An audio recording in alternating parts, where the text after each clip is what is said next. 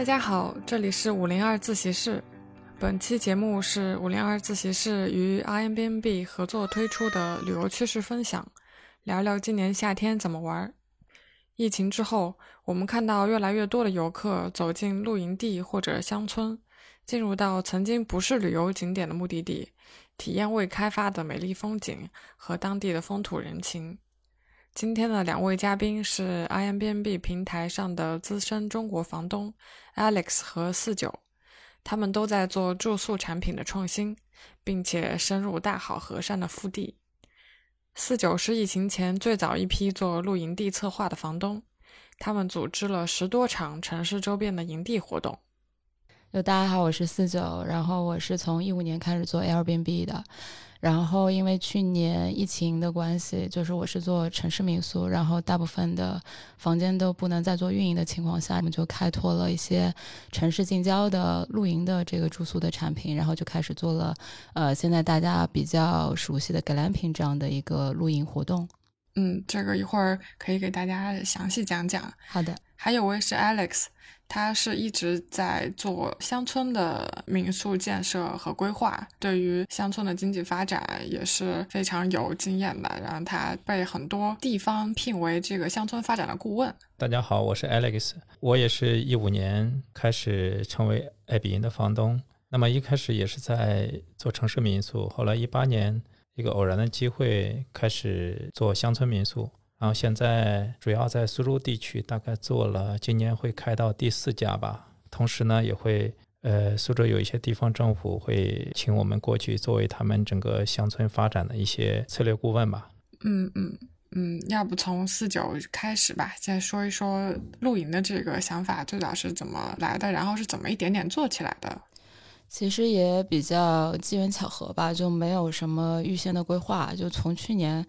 其实前年开始，我们团队就想要就是做一些转型，因为城市民宿的话也有比较多的朋友一起进来做，然后我们一直想要，呃，能够再延伸一些这种非标住宿的形式跟产品给到大家来做新的体验。然后因为去年疫情，然后我们是做城市民宿嘛，很多的小区就不能再接待外来的这个呃旅游客的这样的。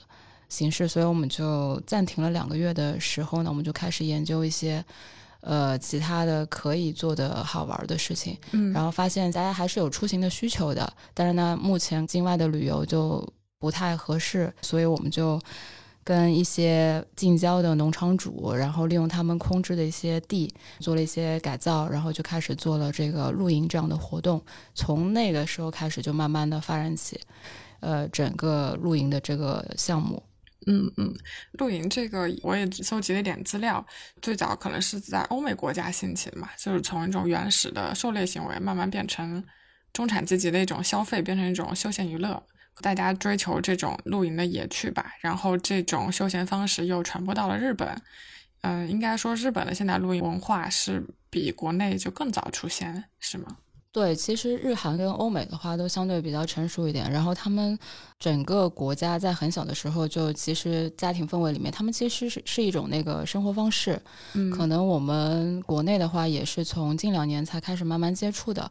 原来大家最早理解露营这件事情，可能是作为一个登山徒步啊，就是一个比较便捷的住宿的这样一个是配套的，嗯嗯，而不是专门为了露营去就是出行的这样一件事情。但其实，在欧美跟日韩。大家就是周末近郊结伴三五好友或者家庭聚会出去露营，在露营地里面去做一顿饭，然后享受自然，这是一个呃就特别常规的出行活动。所以也是我们今年也是开始在尝试推广这样一个文化。嗯嗯，我自己总结了露营可以变流行的几个条件吧。呃，一个是。需要有配备基础设施的营地这样的场地，第二个是私家车的保有量。其实这两点，呃，无论是日韩好好几年之前，或者中国其实好几年之前都已经实现了，但还需要一点就是家庭短途出游的这种需求吧。然后正好疫情可能有催生的这种需求。呃，对，就是目前因为呃，在国内市场。它有点儿两极分化，就是比较呃深度的玩家，其实他们对营地的要求并不是那么的高，可能配套设施那些用电啊、用水，可能他不一定那么追求，他比较看重的是可能是整个的野地的自然环境。但是对一些就是刚入门的玩家的话，他可能呃刚开始他在。自然里面去有一个睡眠的这样习惯性上不能达到那个，所以他们可能在那个配套的卫浴系统啊，然后其他的一些水电的上面的基建方面会有一些要求。所以你们做的是叫 glamping 吧，是所谓的精致露营这个概念。嗯，对，大家引进的词好像是这么说，叫 glamping，就是精致露营这样。但我觉得 glamping 跟 camping 其实。本质上还是希望大家能到自然里面去体验这样一个户外的生活方式吧。嗯，从你们的感知上来说，露营这种形式目前在国内的热度到底是有多高啊？让它现在快速铺开、复制的程度，可不可以形容一下？我觉得有点爆发式的喷井吧。然后去年我们自己露营圈子里面，可能我目前认为它都不能说是一个行业，就可能有一部分小众的朋友在玩这个东西，然后他们本身喜欢这个，所以想把这个发展成一种文化，然后也基本上都是自己在玩会比较多一点，然后带动身边的朋友进来一起玩，然后到。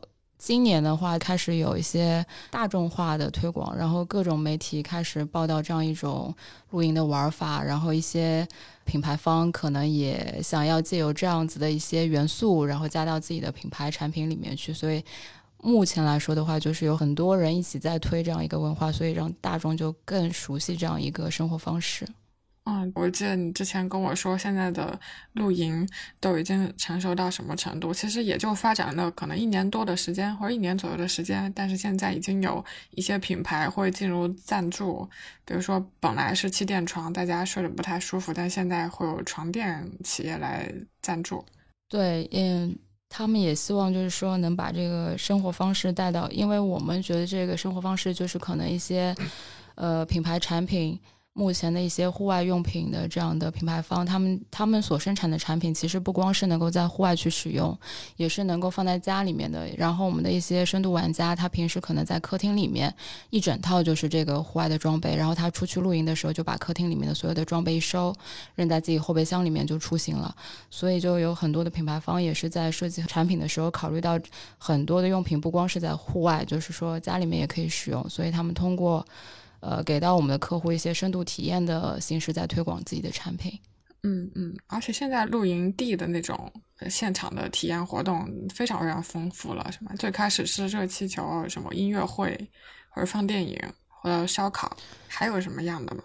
呃，篝火晚会啊，然后音乐会啊，然后音乐里面还会分很多不同的，可能有一些是玩电子的，然后它可能在整体的场地的这个露营氛围布置上就更偏电子风一些，有些可能是偏嘻哈类的，就是，呃，其实也是在各种各样吧，各种风格。嗯，所以不同风格的活动会吸引不同的客群。对的，对的，就是比如说像。上周我就刚做完一场，就是全部都是狗狗来的宠物露营大会。哦哦，这个真的很有意思。对我们当时有开放近四十个帐篷是拎包入住的，其实就是给到那个小白没有体验过露营的用户群体来参与这样一个活动。然后我们当时是要求，就是大家一定是要带着自己家的宠物来参与这个活动，所以我们每个帐篷都有一到两只呃狗狗，有些。甚至是带着猫猫一起来的，哦，他们家的猫还能遛啊！其实目前有挺多，呃，爱好宠物的朋友，他们在养猫，其实会有带猫出行的这样的行为。嗯，实名羡慕。我记得你之前还跟我说，举办这种带着狗狗露营的活动，其实最开始是想，呃，怎么去打破去露营的人群之间的社交。国内游客还是很习惯于家庭为单位或者呃朋友这种小单位的去进行一些社交。那你们是在考虑怎么样带动陌生人之间的线下社交，所以想到了宠物。其实我最早做 Airbnb 的时候，我觉得它区别于酒店的一个很大的不同处，就是它其实是带一种社交属性的住宿。像我自己去外出旅游的时候，我订 Airbnb 的时候，我基本上都会订就是跟房东一起住的这个民宿。然后我会去看，就是大家对这个房东的一些评论，他是怎么样一个有趣的人。所以我们住过去的时候，就会跟房东直接产生很多的互动，他会告诉我们很多当地的玩法。所以我是对社交属性这个一直比较着迷。然后我们开始做露营的时候，我们觉得其实这个本身也是一个带社交属性的玩法。就比如说。如果是住酒店的话，无论是你家庭出行还是你自己出行，你住一零一，你是不可能去抠一零二的门，跟他说：“哎，我我今天是你邻居。”但是你玩露营的时候，大家有的是自己带帐篷，有的可能是拎包入住。但是他在玩的过程中，因为有一定的距离，但其实又比较容易串门。然后他们会自己说：“哎，你这个今天带了什么菜？”然后他们会交换菜品，然后带着酒去串门。甚至说有的是遛娃的，可能就讨论出讨论起了一些亲子的这个话题。然后我们才发现，就是说其实带宠物的话，能够因为有宠物的关系，宠物对他们来说是很友好的，就是有大草地可以去奔跑。嗯然后他们在来的那一瞬间，就是可能狗跟狗之间就产生一些很愉快的互动的时候，他们的家长就会开始交流。哦，那是个什么场面？可不可以给描述一下？嗯，我我觉得有点出乎我的意料，因为那一场也是我们第一次做垂直于宠物的这样的录音大会。然后我们其实还设计了很多的环节，比如说一些。狗狗的运动会、赛跑的环节，结果客人来了之后，自己就开始去遛狗，然后狗跟狗之间就开始有一些互动啊、奔跑啊、玩耍、打闹的时候，他们就开始自己交流起来，完全不顾主办方的任何的这个流程需要去 Q，然后他们就自己玩起来了。我们也比较的开心，他们能够这样子玩。他们会有很多的互动，就比如说夏天如何宠物的一些呃避免中暑啊，然后毛发的问题啊，他们都会自己去做交流。嗯，就跟交流自己家孩子怎么教育、怎么养育一样，有点类似。呃，像这种活动会有一些专门的设置吧？呃，我们这次的话有邀请一些医生，就是宠物医生。我们原来的篝火晚会其实做的就比较的 party 类型的，就大家可能是围着篝火去唱跳。然后有一些音乐的这个氛围，但这次我们的篝火晚会的话，我们就做了一个围炉夜话，然后请了那个呃宠物医生来为大家去做一些在家养宠物的一些呃知识跟分享。嗯嗯，我觉得真是很好的活动，因为在城市里面养宠物的人也很多，然后日常是不可能带宠物出去遛的，没有这种机会，在城市里面在大街上遛也比较麻烦。对，目前就是虽然很多有一些商场开设了宠物友好，但其实大部分的呃宠物的家长还是带着自己家的狗狗、猫猫就在小区里面去溜的。他们也比较希望能够有一个大自然的环境，可以让他们的宠物有一个比较愉快的周末。嗯，所以像这样的活动反响应该特别好玩？对，这是我第一次没有客诉的露营活动。因为大家原来是对睡眠系统还比较关注的，然后这次因为整体的活动氛围非常的好，然后没有任何一个客人对这个睡眠的过程有任何的质疑。毕竟是在野外嘛，像一些帐篷不隔音啊，然后有些蚊虫的话，还是有一些客人他可能理解上认为这是一个酒店住宿或者民宿住宿。毕竟帐篷跟那个实体房间在睡眠上还是有一些差距。对，聊到这儿，我特别想问一下 Alex，因为他是有设计师和建筑师的背景嘛，那从你的角度来看，露营这种住宿形态会有什么不同啊？因为我的感觉，露营的这种帐篷的形式是半敞开的，然后是没有防御性的，而且是可以移动的。对我，我觉得露营这件事挺酷，也挺赞的。它是酒店和家之外的一个第三个一个居住产品或者一个娱乐的空间嘛。就它不同于我们传统想象的一个地方，它其实更灵活，而且我觉得提供的那种感受会更多元，也更有趣。但当然，去之前这些人要有心理建设，他要知道住这种产品其实和酒店和民宿，呃，固定的房子是不太一样的。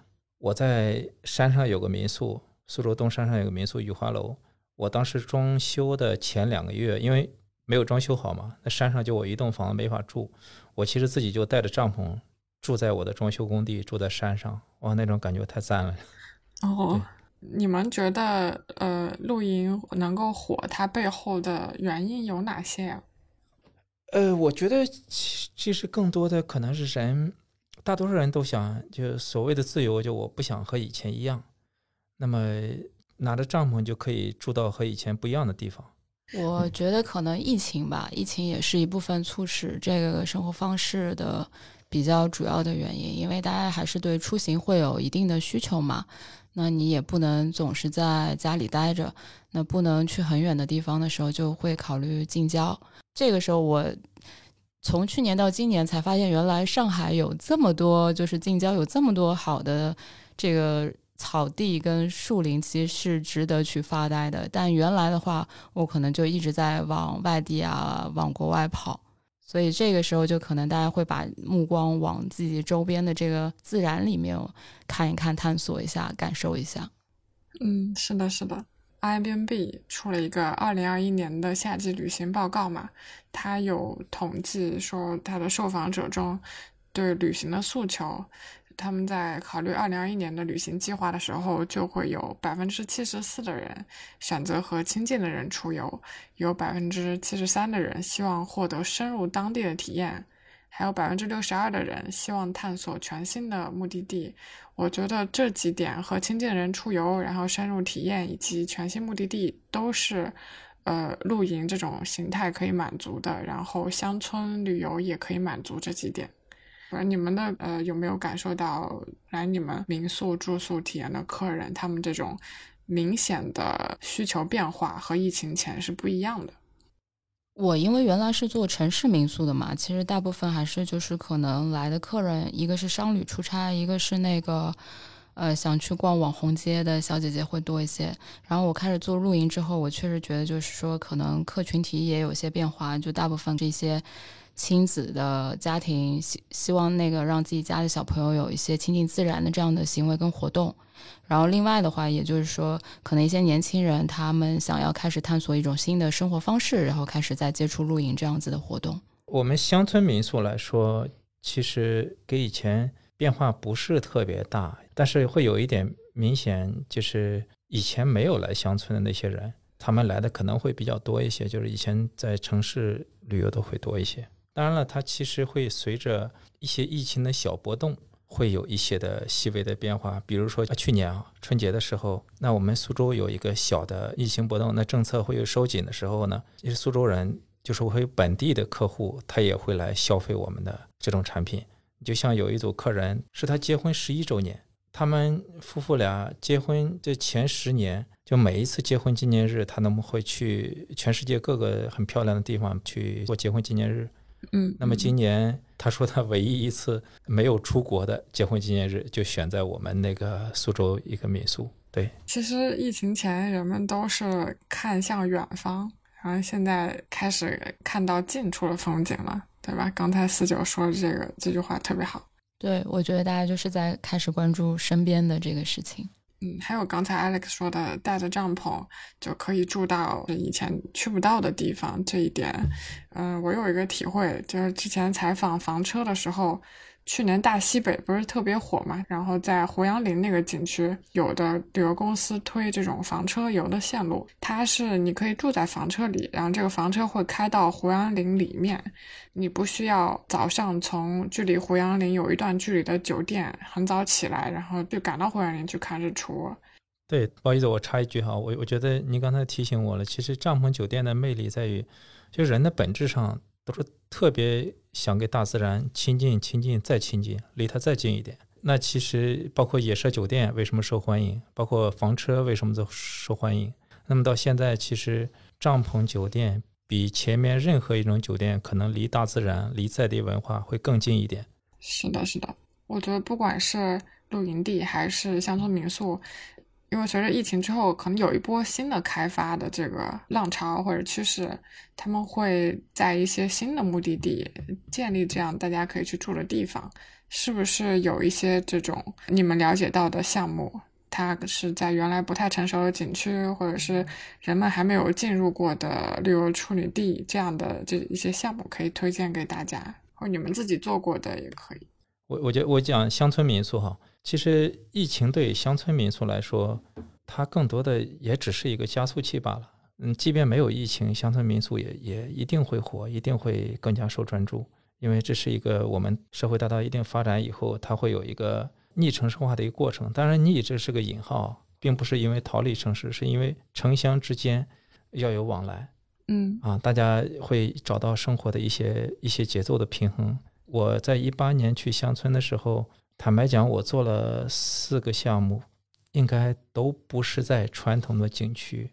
特别像第一个项目，没有一个人，一八年的时候，没有一个人觉得这地方会有人来。你包括我自己，说真的，是在哪里啊？就在在苏州一个资质平平的一个乡村。哎，那我特别好奇，就是你为什么当时自己觉得都没有人去，要选择这样一个地方呢？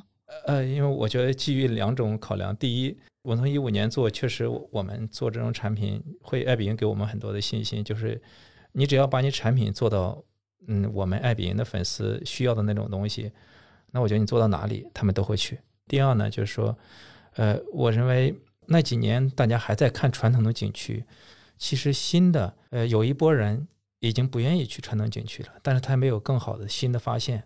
嗯，我觉得你只要在一个地方做一个新的产品，那其实那些人都在找新的。那我觉得就在苏州一个乡村里头，我们就按这种方式来打造一个呃十五栋楼的一个小村落吧。其实我也有一些忐忑了，那没想到做出来以后，在疫情前就开出来以后，差不多要提前两个月才能把周末节假日的房订到。哇，就是就是一个非常资质平平的一个乡村，你知道吗？所以后来第二个、第三个，他们请我去也是，都是一些很普通的乡村。当然了，乡村的魅力就再普通的乡村，你都可以找到那一片空间、那一片场所，它能设计的魅力。因为设计的魅力不在于房子本身，也不在于那张床，就是你如何把这一空间、把这一片地方用得很棒，包括活动区域做得很棒。那我觉得这是乡村的魅力。嗯，那你在这四个项目里都待了很长时间了，你觉得这四个地方各自的魅力是什么？呃，那么第一个项目呢，它是在一个离城市比较近的一个小乡村。我们村里有三千多户居民，它是一个不是个空心村，非常热闹的一个村庄。然后我们在一个角落里做这个项目，我当时一看，哎，它是充满人情味的一个熟人社会。那首先它是一个乡村生活形态，但是有这么多村民，那你要做产品的时候，要想办法把村民接纳起来，要让村民愿意走进来。那这个时候，因为我觉得我们过去度假，呃，人最喜欢看的还是人嘛。看到别人的生活嘛？如果在我们院子外边周围，你可以看到村民的生活形态，我想这本身就是一种风景。再者，我们有些产品设计也会让村民过来消费或者一起共建，那我觉得它就是一个村庄的呃活态村庄的一个魅力。你会感受到进到这个村，你会充满温情，和村民生活在一起。那么第二个项目，在一个另外一个村，那个村就环境打打造的特别特别漂亮，特别特别干净。我们村里的呃保洁阿姨每天早上。会拿着抹布到村口的桥头去擦栏杆，这一般在城市社区都很难做到的。我觉得真的是超级干净，如果有机会你们可以去看看。它是这么样干净卫生的一个地方，它原来做了一些文旅的基础了，后来他给我一个村口的一个小房子，而且门口有一片地。我当时我看了两个月以后，我才想明白这件事该怎么做。后来我就把那小房子。四五个小房子，用一种办法给它设计成整体。另外，我把我门口的地切成几块，一块用来种菜，一块用来种田。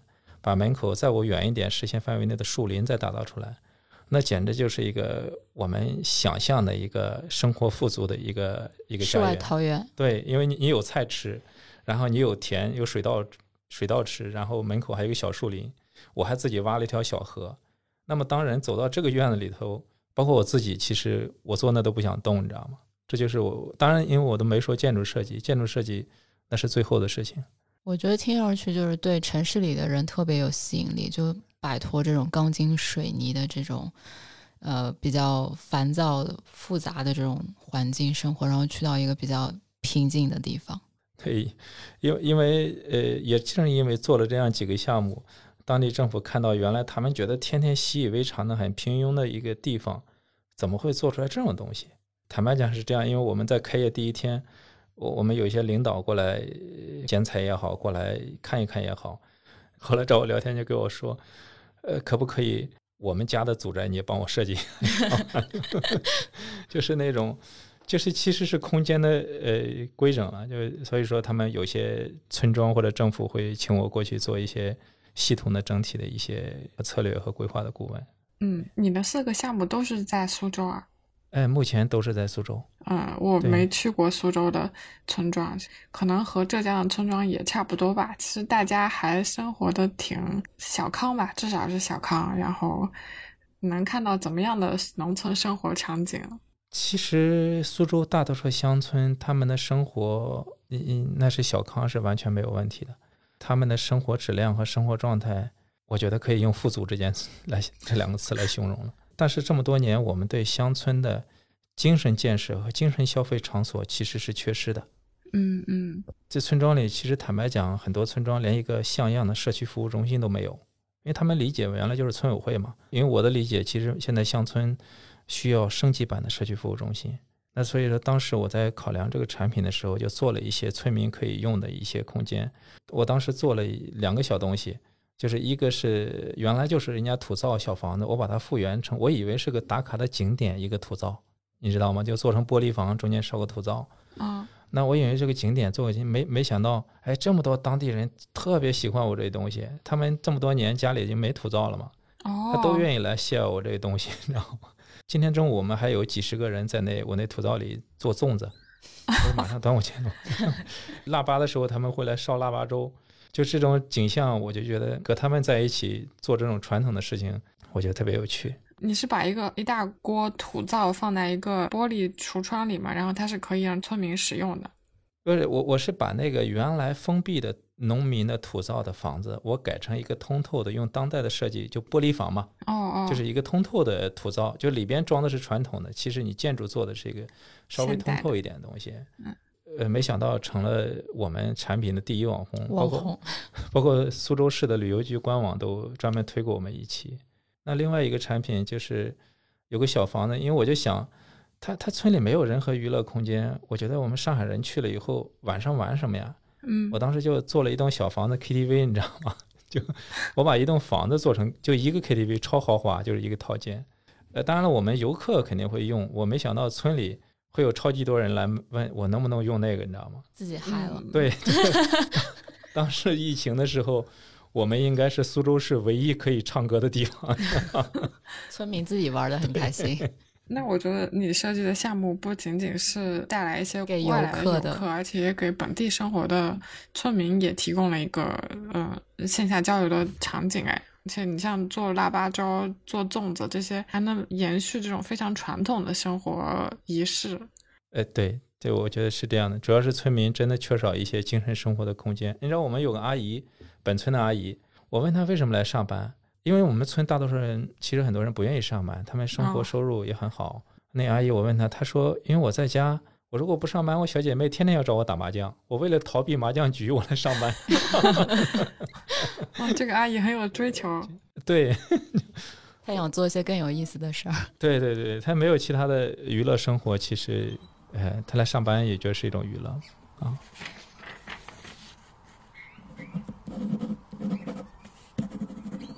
呃，像这些周边短途游的客群，从你们的观察来看，他们的需求会有哪一些容易被忽略的地方吗？呃，比如说我昨天跟次九聊到像充电桩这个问题，嗯、现在做的怎么样了？啊，对，因为就是疫情之后，可能大家出行的这个选择的方式更多，就是会有一些，呃，想要偏向于自驾。自驾的话，就是像我们做那个营地嘛，原来都是一些野地，然后现在也是电动汽车会比较普及一些，比较环保一些嘛。所以就是说，比如说上海开到苏州、杭州，可能没有那个充电桩解决的话，也比较麻烦。然后在那个开始营地比较流行之后呢，就有一些营地跟地区的政府其实还是蛮积极主动的，他们就有大力投建这些基建的这个设施。像有一块地，就是在大概一个月之内，就把所有的这些水电跟这个基建配套设施就全部完成了，包括淋浴系统。然后我当时去的时候还挺震惊的，他们这个效率非常的高。嗯嗯嗯，苏州的农村里面有充电桩吗？对我们那个呃正在正在准备，而且政府也在铺，呃，哦包括充电自行车这些呃电瓶车，我们都在都在积极的准备。嗯，呃，目嗯前还没有，但是可能很快就会有。对那也是这近两年才才推动的嘛。对，没错，因为以前的乡村它很少有外来人，那么这种低频的消费大家就不会太 care 嘛。那像嗯我们这种产品进入以后，会有不断的外来人，他会反过来敦促我们地方的这种各种现代的设施的配套的完善吧。嗯嗯，我前两天还和一个旅游业的人聊，他说，呃，电动车的这个续航里程其实影响了周边游的覆盖范围。就如果这个地方远到，嗯，你觉得续航里程坚持支撑不了，那可能就不去了。哎，会有一些哈，肯定啊我觉得会有一些影响，肯定会这么考虑嘛，就是肯定它的方便程度啊。OK，那我现在就给团队发个消息，催一下，催一下充电桩尽快落实。呃，还有一个硬需求啊，就是现在八零后出去玩的这波主力人群，八零九零后还是不少是带小孩的嘛，会怎么样去服务好这些亲子客人呢？那让小孩有的玩，大人也可以休息。其实我们最早做露营的时候，有一大部分的客人都是亲子的客人，因为小孩也比较有这个需求，需要在大自然里面去体验嘛。然后家长也比较希望孩子有这样的体验，就会在整个活动里面去设计一些适合小孩的活动，就比如说一些采摘啊，然后有一些场地可能它本身也有一些基建是适合小朋友玩的，就是也会有一些那个自然教育课程设计在里面。其实家长是更愿意看到这样的一部分的产品。呃，我们是这么干的，为了迎接这个暑假，我们把我把那个玉米地的游泳池挖好了，哇，然后我把后边的呃鱼塘的淤泥清好了，因为清好我准备在里养小鸭，你知道吗？我要招一帮小朋友来给我养鸭，赶鸭子吗？哦对，养那小鸭，毛茸茸小鸭。另外，我想做一个产品，就是爸爸妈妈不要来，就是把孩子寄养在这，就是五天的时间，因为父母其实是上班的嘛，嗯呃，父母上班，比如说周五、周日你把孩子送过来，然后周一到周五我会给几个机构一起合作，其中有一个会有一个苏州五个著名的博物馆一日游，加上我们乡村待四天，会有专业的老师带孩子们在这生活呃五天，然后到周五的时候，下一周的周五的时候父母会来。因为本来十来个孩子住一栋大民宿，父母之间也是不认识的。到周五那天，我会搞一个晚会，是不是周五那天可以在我们大草坪上做一个帐篷，爸爸妈妈陪孩子住帐篷的？我还想这是是不是好落实？和四九现在好落实了。对，就是我想，因为小朋友之间体验农工的这样的村里生活几天是一个娱乐，而且他们之间也会有一个社交。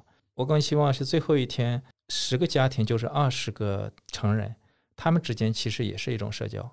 产生新的互动。对我希望最后一天会有这样的一个景象。暑期的这个孩子的游学，乡村游学，就在村里待着，我我准备，呃，有几个人专门教他种菜，有几个人专门教他养鸭。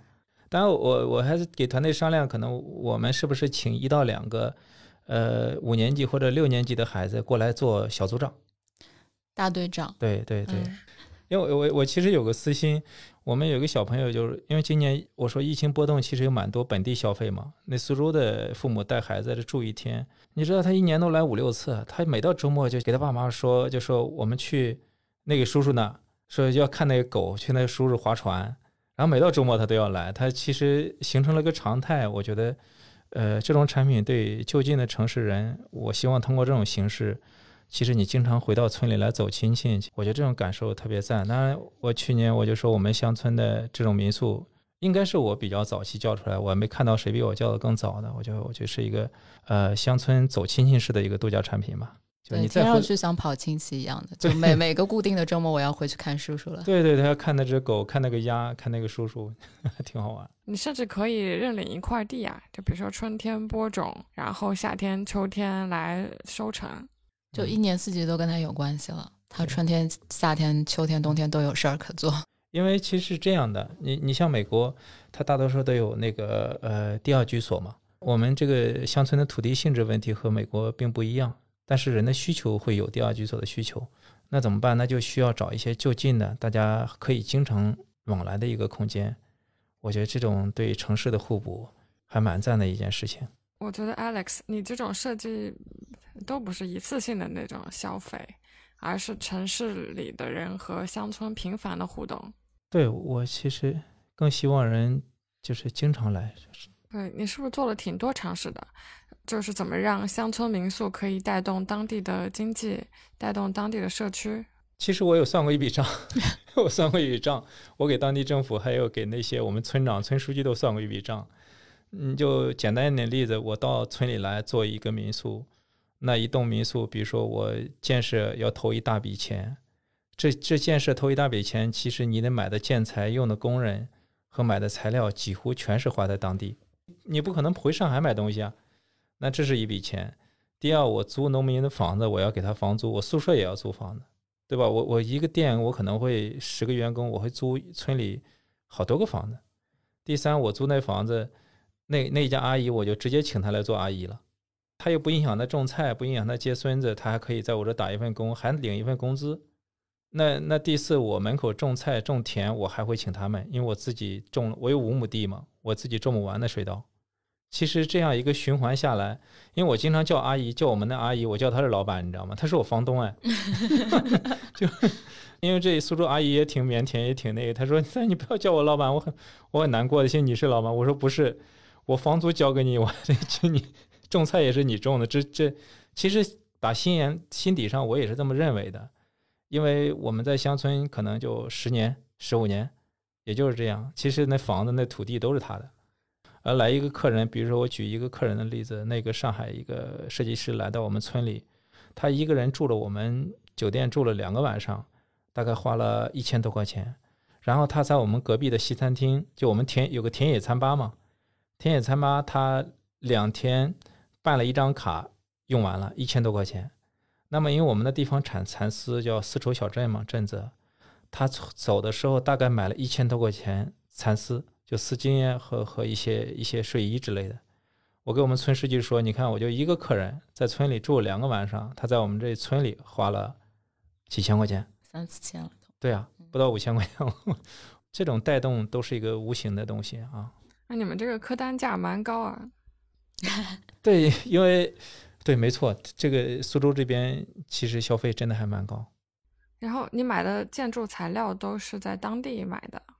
呃，我有好多设计都还是给在地有关的，甚至会买他一些老的材料拿过来改造，然后工人也用当地的。会买一些什么老的材料？木头吧，木头家具，然后那种门框之类的，对吧？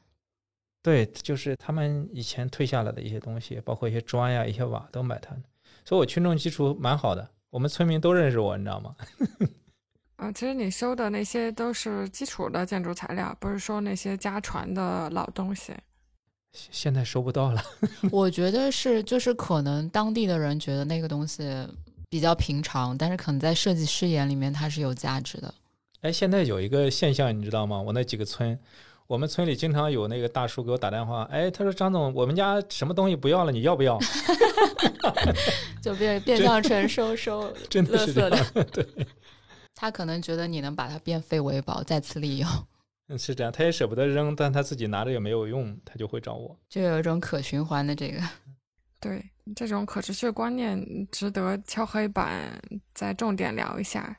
你们这两种住宿的形态是怎么和当地的环境保护相平衡？比如说露营民宿，往往都是在环境好的地方嘛，然后有的是在水源地的周边。那这种情况下，怎么去保护环境？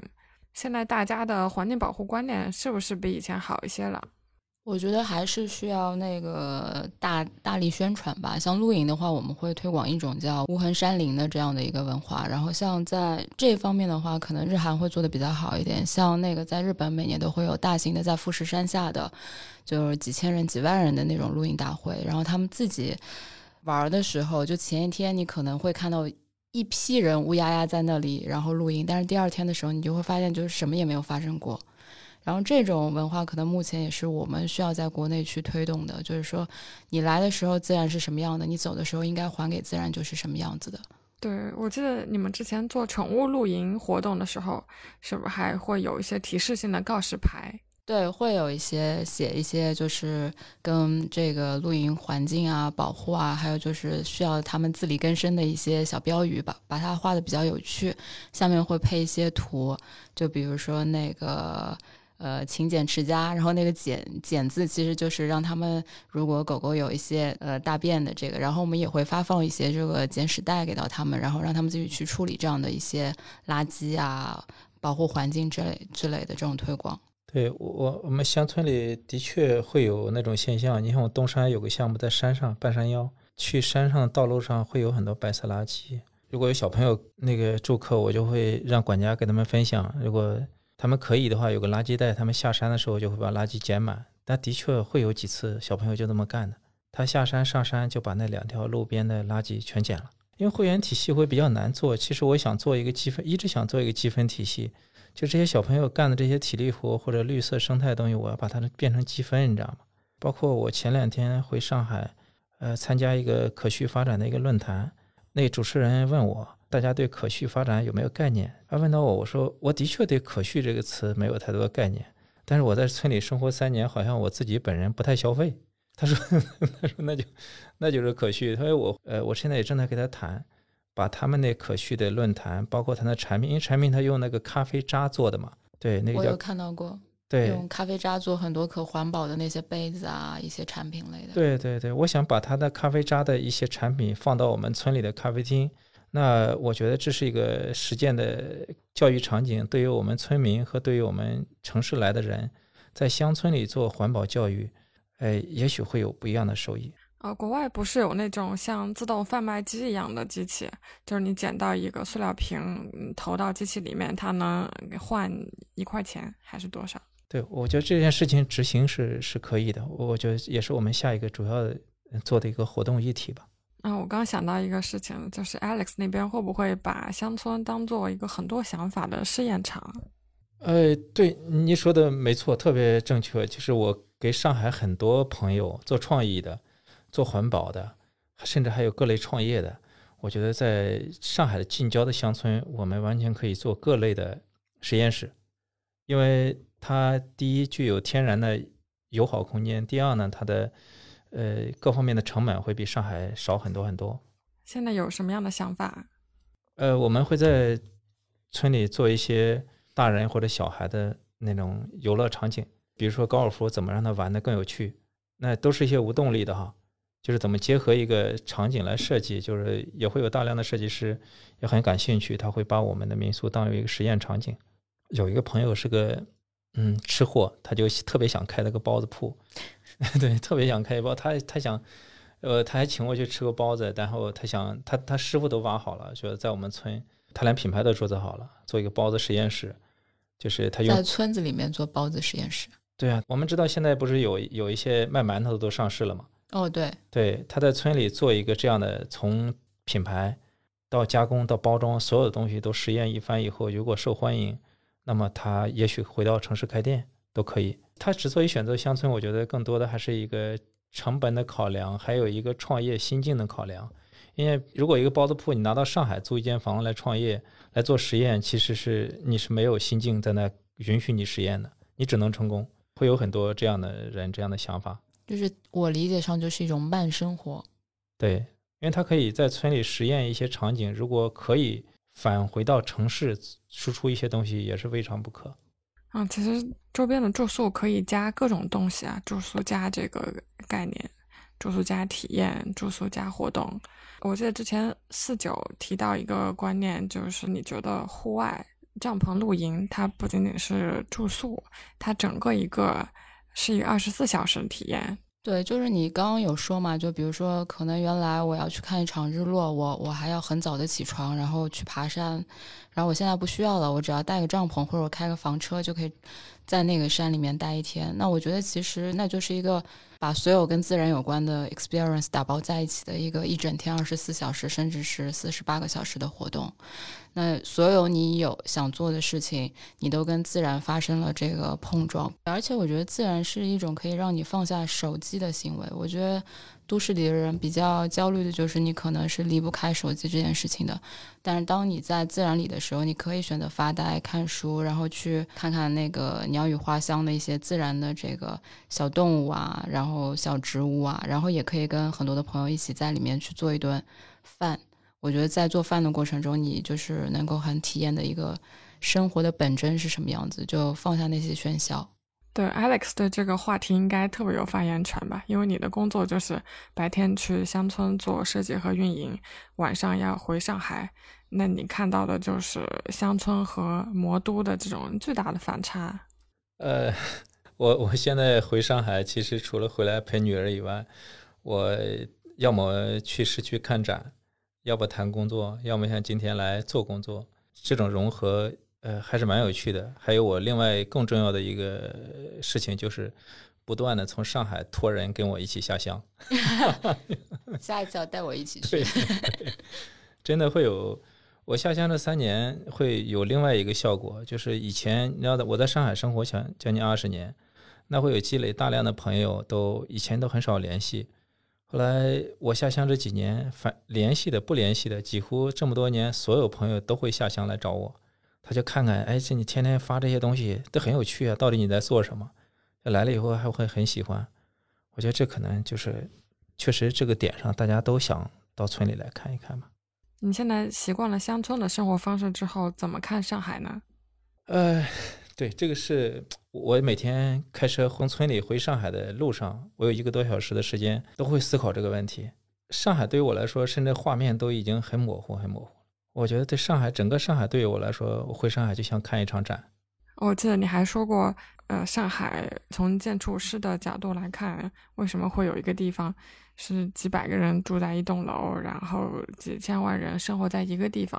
哦，对，对对对，这个这个，哎，你提醒了我，是这样，因为，呃，你在乡村待久了，因为大自然当中，你任何一片树叶、一个落叶、一块石头都超级美。但你回到上海，回到城市里头，真的你会觉得刻意，没有生趣，没有美感。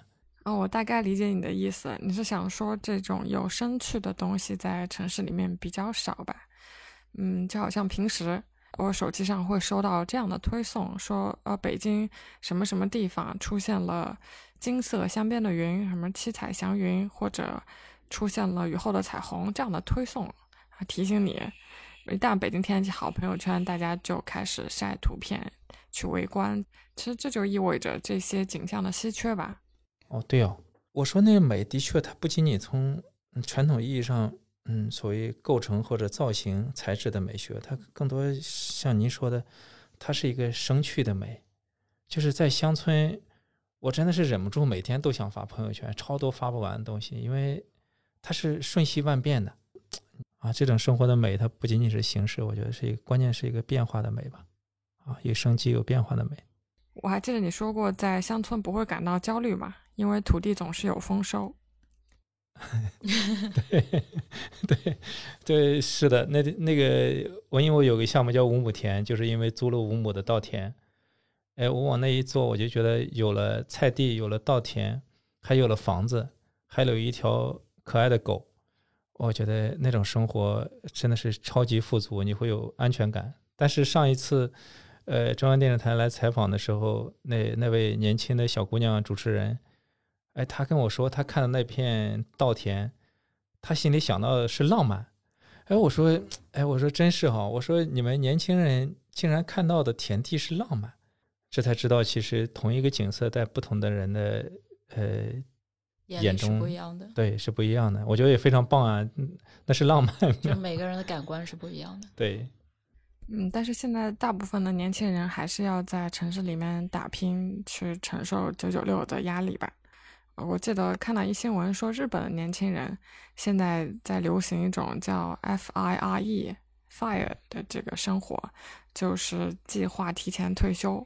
尽早实现财富自由，到了四五十岁就可以回到一种理想的生活状态。啊，而往返城市和乡村对于大部分国内年轻人来说是一种调剂吧？呃，其实我等于我我的确每天来回我也在思考这个问题。去乡村并不意味着就是我们要放弃城市的生活。我认为它城乡是需要有一个协调的发展，包括人一样，它不是一个对城市排斥的东西。因为城市所有的资讯，或者说是一些潮流，或者一些一些信息讯息，它更集中、更高效。而且你要看到一些前沿的思潮、前沿的东西，现在可能更多的还是来自于城市。那么乡村呢，它反过来会给我们一些一些创意的或者一些思考的启发。就是你你和大自然离得近一点，会给一些所谓的原力吧。它带给你的原力是什么？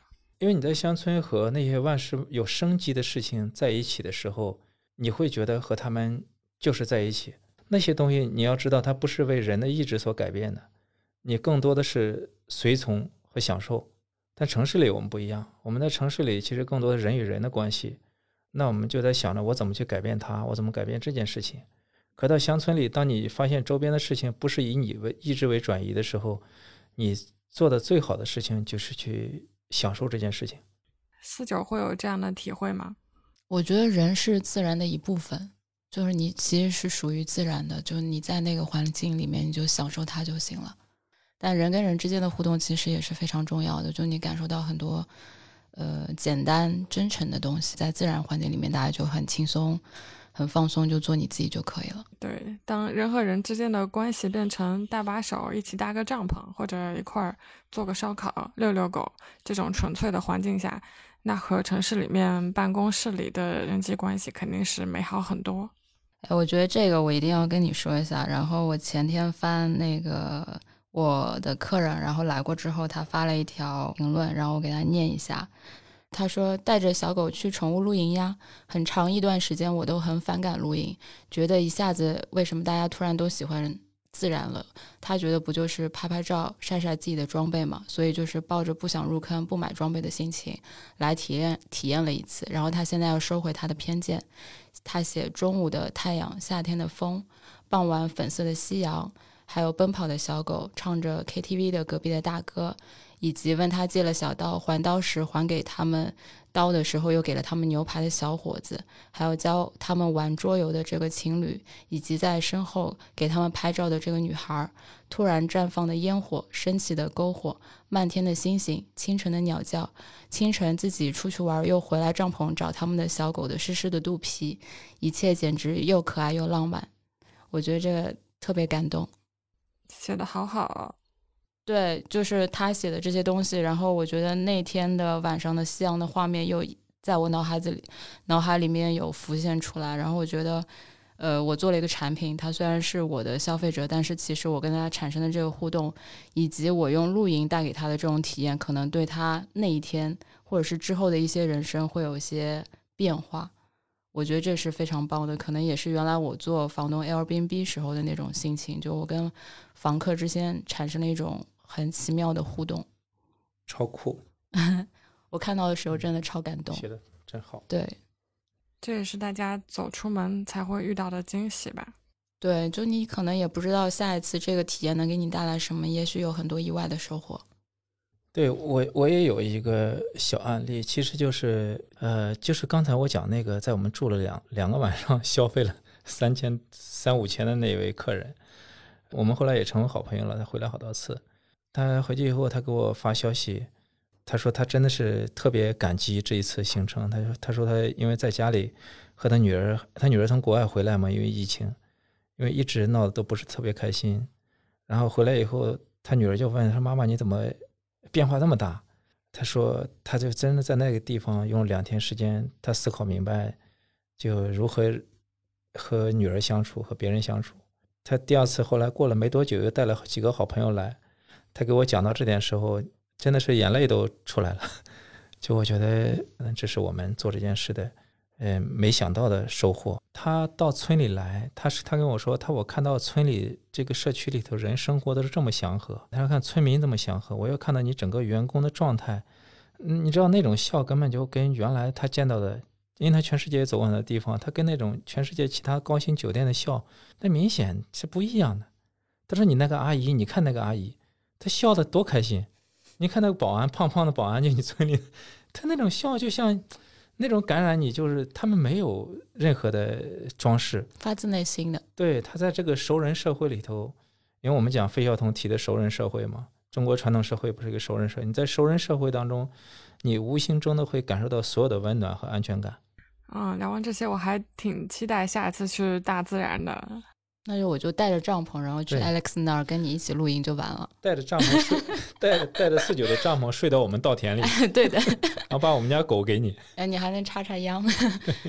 再录一点乡村的声音。对，可以，对，那晚这个时候肯定全是青蛙的叫声，早上太为鸟叫酷了。。嗯嗯，那我们就先聊到这里吧。好，感谢四九 Alex，以及感谢 IMBNB 爱彼迎对这期节目的支持。